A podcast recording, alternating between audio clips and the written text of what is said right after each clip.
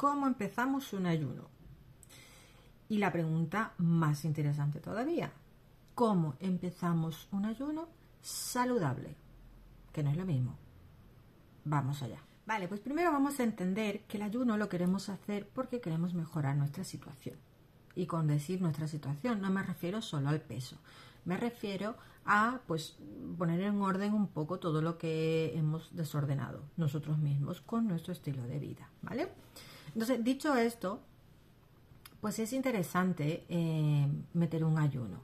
Ahora, ¿cómo meterlo para no dañarte? Porque ya sabes que, eh, bueno, no lo sabes. Seguramente lo habrás escuchado de que pues, hay gente que dice que el ayuno es maravilloso y hay gente que dice que no es saludable ayunar.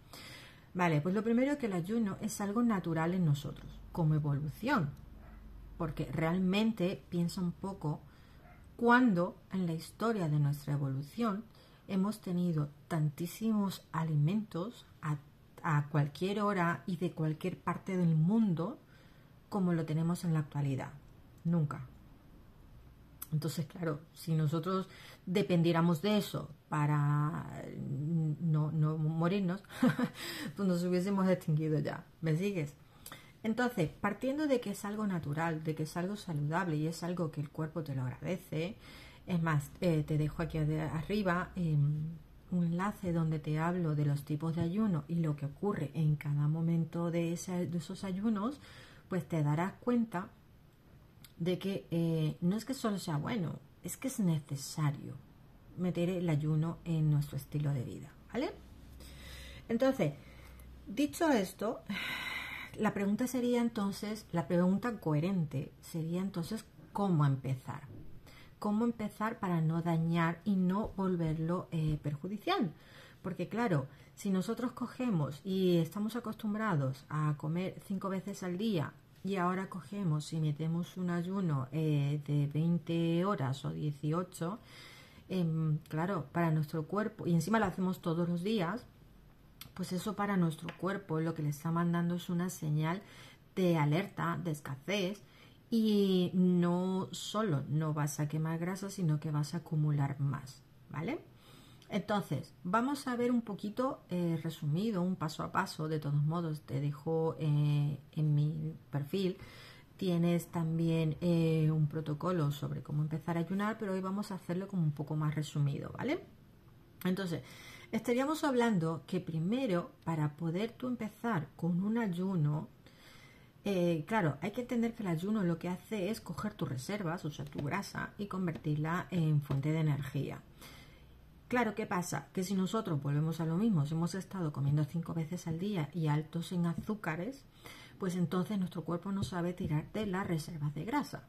Entonces, lo primero que habría que hacer es eh, volver a enseñarle al cuerpo a trabajar con esas reservas. Para eso, pues necesitamos hacer una, alimentación pues, baja en, azúcares, baja en carbohidratos, eh, sobre todo los refinados. Entonces, cuando vamos bajando eso, ya iremos notando un poquito pues ese cambio. Luego, eh, no, empezaría con, un 18, pues obviamente empezaría a lo mejor con un 12, un 12-12, que simplemente pues adelantas un poco tu cena, te vas a tu cama a dormir y pues cuando te levantas retrasas un poco eh, tu desayuno. Ahí, de manera natural, estarías haciendo pues 12 horas de ayuno y 12 horas te, quedarían para hacer pues tu ingesta de comida. Que ahí pues estamos hablando de meter fácilmente tus, tres comidas, tu desayuno, comida y cena. Eh, luego, cuando tu cuerpo ya está adaptado y, no, no, tengas esa sensación de hambre que, que, a ver, no deberías tenerla, pero eh, ya está tu cuerpo un poco más adaptado. Pues ya podríamos un 14 14 horas de ayuno, simplemente extender un par de horitas más. Y a partir de ahí, pues ya podemos hacer ya pues un 16 o un 18. Y mm, no todos los días, pero a lo mejor pues una vez a la semana o yo qué sé, meter pues un 24. Quiere decir que haga pues solo una ingesta al día. ¿Vale?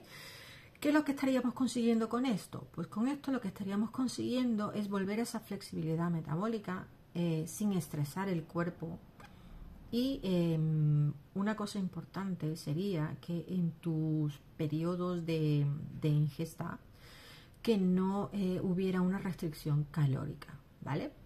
Asegúrate, no me refiero a inflarte a bollos, pero asegúrate de que estén tus macronutrientes em, bien, bien considerados en el plato, y decir que esté tu buena fuente de carbohidrato a través de tus verduras, que esté tu buena proteína natural, ya sea un pollo, carne, pescado, eh, huevos, em, atún.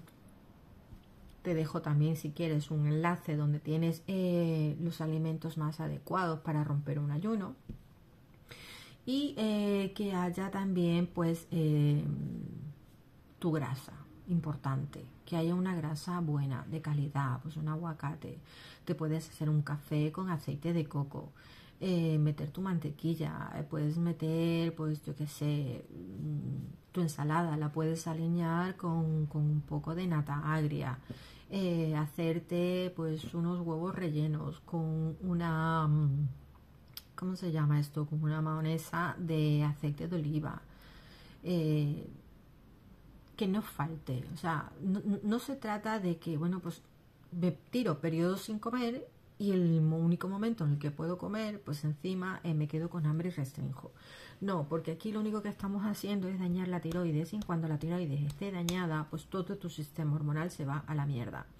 Y si eso eh, se va a la mierda, pues no solo vas a engordar más, sino que encima te vas a enfermar, ¿vale? Y no es lo que queremos. Lo que queremos es sacar un, pues, un beneficio em, a, este estilo de vida, pues incorporando el ayuno intermitente, ¿vale? Así que eh, lo dicho, te dejo un montón de enlaces aquí abajo por si te interesa profundizar más en este tema y nos vemos en el siguiente vídeo. Adiós.